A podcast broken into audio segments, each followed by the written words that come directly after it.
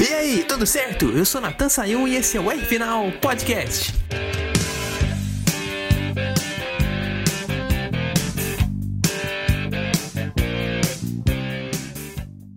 Pessoal, não vão ser sensacionalista aqui. Vou falar a verdade. Realmente deu óbvio na NASCAR Brasil. Hum. Léo Torres e Júlio Campos foram campeões da categoria Pro, como todo mundo já imaginava. Uhum. Léo Reis e Rafa Reis foram campeões da Pro AM. E Henrique Otto, campeão da AM. Mas uma coisa que eu não posso mentir, e também que não é sensacionalismo nenhum, é que o final da, da temporada não teve emoção.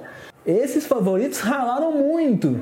O Henricoto, por exemplo, campeão da, da EM, foi ali protagonizando a disputa com o Rafa Dias na linha de chegada da corrida 1, ele, inclusive ele na linha de fora, né? Conseguiu um oitavo lugar que garantiu o, o campeonato por literalmente um biquinho. E vamos colocar aqui a dupla campeã da Pro, Léo Reis e Rafa Reis. Não vou levar só de exemplo o, o, o ponto que eles, 25 pontos que, ele, que eles ganharam lá no sábado, que deu o título por antecipação da categoria Pro, com aquela pole position por 3 milésimos de segundo sobre a dupla Trombini e Mugiati. Vou colocar aqui a própria dificuldade deles no domingo, principalmente a dificuldade do Léo, porque o Júlio teve uma vida mais fácil, faltando ali 3 minutos, ele teve uma intenção de estratégia ousada de usar o Maxon Boost, sendo que estava sofrendo uma pressão grande, então o pessoal podia revidar atrás dele, tanto o Vitor de Ramazauskas quanto o Arthur Gama, mas o próprio ritmo dele compensou, ele, ele soube pilotar bem para abrir uma vantagem, tanto que a última volta ficou parecendo a última volta de Fórmula 1 ali, com ele muito na frente da concorrência. Mas eu digo que o El Torres teve uma dificuldade por causa da própria oposição, porque o, o Vitor de Ramazauskas vinha com tudo, o Arthur Gama também, e eu vou te falar, se não tivesse aquele Maxon Boost, o final ia ser bem diferente.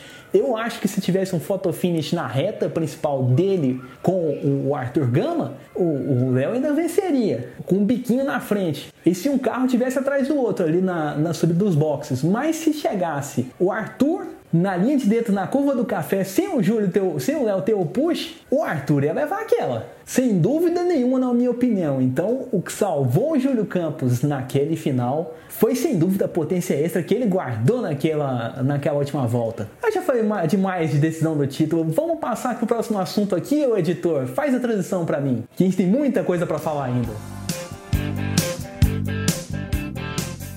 Aí, ó, mais do que no clima pra gente falar de mecânica. Hoje não tem Ricardo Arcuri, mas tem convidados especialíssimos aqui pra gente entender um pouco dessa dinâmica de vácuo da NASCAR Brasil, até porque as nossas duas corridas lá em Goiânia fizeram um material legal pra gente ter essa visão, vamos dizer assim. Uma das grandes dúvidas que eu tinha sobre o carro dessa categoria, quando eu estava vendo pela televisão, era em questão de é, dirigibilidade. O carro da NASCAR Brasil é muito traseiro e eu tinha a impressão que também era muito difícil de frear. E o Vitor de Ramazauskas explicou um pouco sobre isso. Vamos ver o que ele falou lá em Goiânia, quando foi a estreia dele na, na Brasil, lá no, no, final do mês de julho, quando ele estava disputando a Special Edition, que era aquelas, aquela edição com três provas, tanto foi em Goiânia quanto foi no Velocitar. Toca pra mim, editor.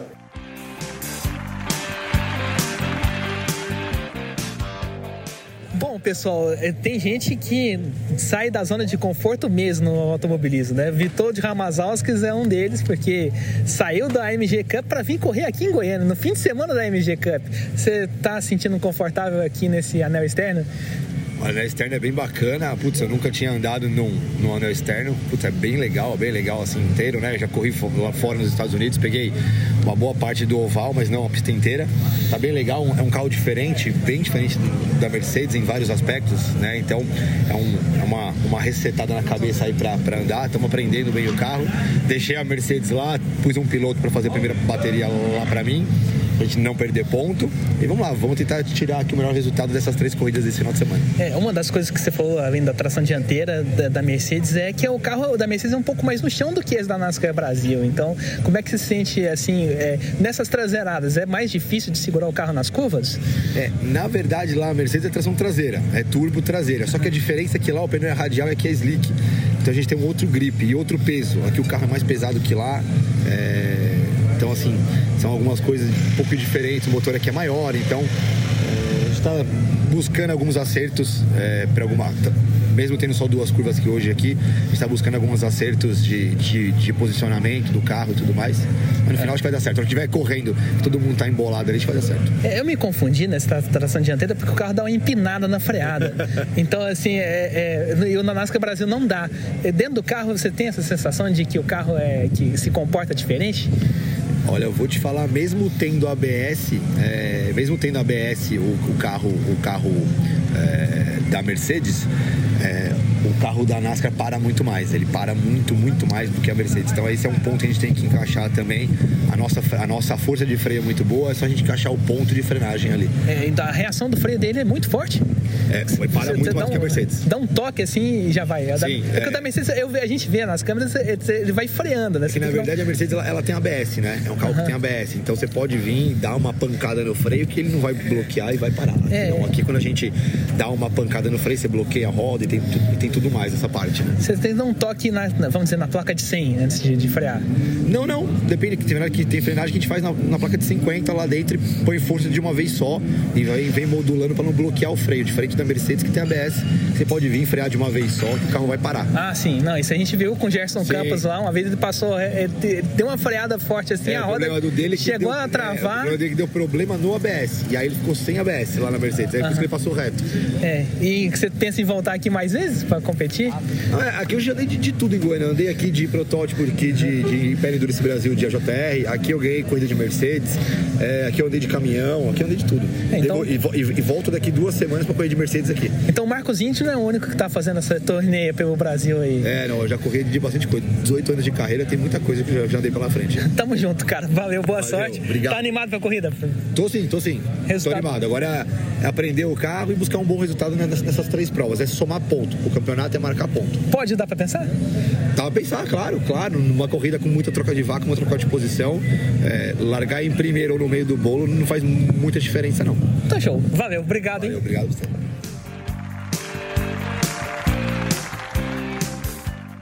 Aí, Vitor de Ramazanskas, olha, naquela corrida não teve pódio, ele chegou até a liderar, mas não conquistou pódio nem na sua própria categoria, nem na geral. Mas nessa de Interlagos compensou, né? Foi, entendeu muito bem o carro, tanto que brigou pela liderança nas duas provas de hoje, de domingo, né? E conseguiu dois segundos lugares na geral. Foi vencedor na sua categoria, que era Pro M, duas vezes nessa de Interlagos. E na geral terminou na medalha de prata. E falando aqui do freio, a gente pode ver que, não só no exemplo dele, mas vamos colocar nos próprios exemplos dessa corrida agora que teve essa semana. Guilherme Bax fez ultrapassagens ousadíssimas ali em cima do Esperafico e do Kayan Chienka, as duas na, no bico de pato. E não teve ocasião nenhuma que travou roda, que ele teve dificuldade na, na, na pilotagem do carro, no controle do carro, porque não chegou a espalhar. A única dificuldade para ele que eu vi na minha, no meu ver na corrida foi que quando ele foi passar o Cayenne tinha menos espaço. Ele criou um, um, lugar que não tinha. Foi o tipo do dive bomb. Ele tentou passar o, o e conseguiu, mas foi bem na marra. Nada esperafico não. Ele teve um pouco mais de espaço para agir a linha de dentro e conseguiu. Mas tudo isso freando na hora certa, né? Você usando o, o tipo de freio potente que a NASCAR tem, mas não, não pode frear no lugar errado, não pode retardar muita freada, como a gente viu com o Edson Reis, numa disputa com o Henry Couto. Ele freou muito em cima, acabou passando reto no Aston Senna, dando ali a, a possibilidade pro Henry Couto ganhar a posição dele na corrida 2. Eu não vou lembrar qual foi a posição, mas eu sei que eles estavam ali na, na, na disputa direta. Então tem muito disso, você entender o carro, o, o máximo possível para aprender os limites, né? Você usar bem os limites do carro, isso eu quero dizer. Mas um outro jeito legal de ganhar posições no circuito, nos circuitos que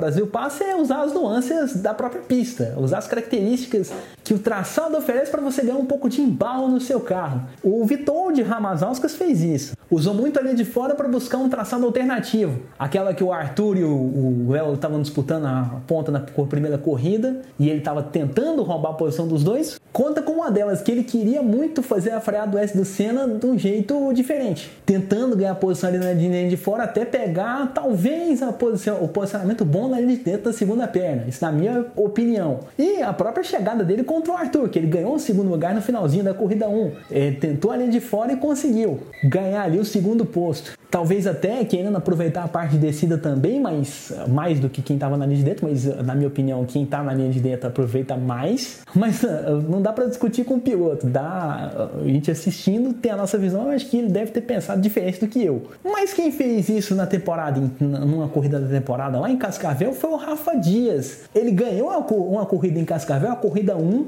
passando dois adversários, entre eles o Léo Torres, usando uma característica de descida que o circuito paranaense oferecia na reta oposta. Ele explicou isso de um jeito bem detalhado e bem surpreendente também, porque eu estava esperando que ele falasse outra coisa que vocês vão ver na entrevista agora. Toca para mim aí, editor, por favor.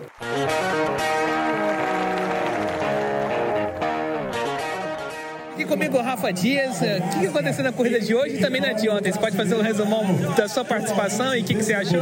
Gosto, assim, é, foi, é um final de semana bom pra gente, né? É, nos treinos a gente veio bem, na tomada de tempo, eu fiz a tomada de tempo, consegui ficar em terceiro. O Vitor largou a primeira corrida, largou de terceiro, caiu pra sétimo, voltou pra terceiro e acabou tendo uma quebra no carro. Largou hoje em quarto lugar, conseguiu ganhar a primeira corrida de hoje. É, agora 1h50 vai ser a final. E na final eu vou, vou largar, acredito que na soma dos pontos vai largar de oitavo ou sétimo. Eu vou largar a final e vamos buscar a vitória. É, a gente só faz essa corrida aqui, mas eu tenho que, então eu tenho que te falar. Aquela participação sua em Cascavel, que você passou dois de uma vez no meio da reta posta, para mim foi a manobra do ano até agora. Foi, foi bonita demais. Obrigado por lembrar também, poucos que lembram. É...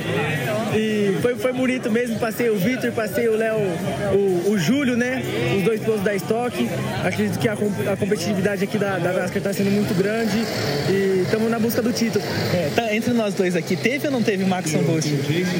Não teve o Maxon Boost. Por não conta, teve? Não teve, por conta que o, o Júlio foi passar o Léo e o, o Júlio foi passar o Vitor e ele acabou batendo no Vitor e saíram muito fraco da curva.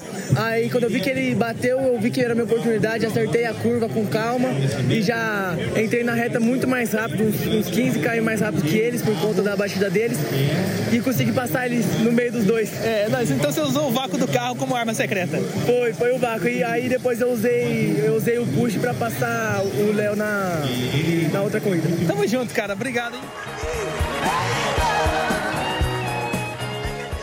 Daí Rafa Dias surpreendendo muito, inclusive, com essa história do Maxon Boost, que eu não esperava, porque quem viu a ultrapassagem deu uma observada que ele ganhou um pouco mais de embalo, então a tendência que ele tinha usado, e na NASCAR Brasil a gente nunca sabe se o piloto usa ou não, porque não tem nenhum indicativo, nenhum indicativo visual para isso, em telemetria, que é mostrada para o público. A única informação que a gente tem é quando o carro ganha um pouquinho mais de velocidade, e aí a gente vê que ele está usando, inclusive o Vitold foi nessa. Deu para ver de cara que ele estava de Maxon Boost, porque o, o Júlio, o Léo e o Arthur, perdão, não tinham tanta velocidade quanto ele. Então, mesmo usando a linha, de fora para tentar alguma coisa, não, não deu para questionar muito, não. Não foi só o, motor, o embalo da descida que puxou o motor do Vitold, não. Mas isso eu acho que ele nunca vai falar que usou, não. Na minha opinião, ele usou e foi de um jeito bem descarado, porque depois ele não teve mais velocidade bastante para repetir aquela manobra. Quando ele ganhou o segundo lugar no Arthur, foi no, no próprio vácuo mesmo que o carro oferecia. Isso para mim deu pra ver de cara. Mas se alguém tiver opinião diferente, pode mandar um direct para mim no Instagram,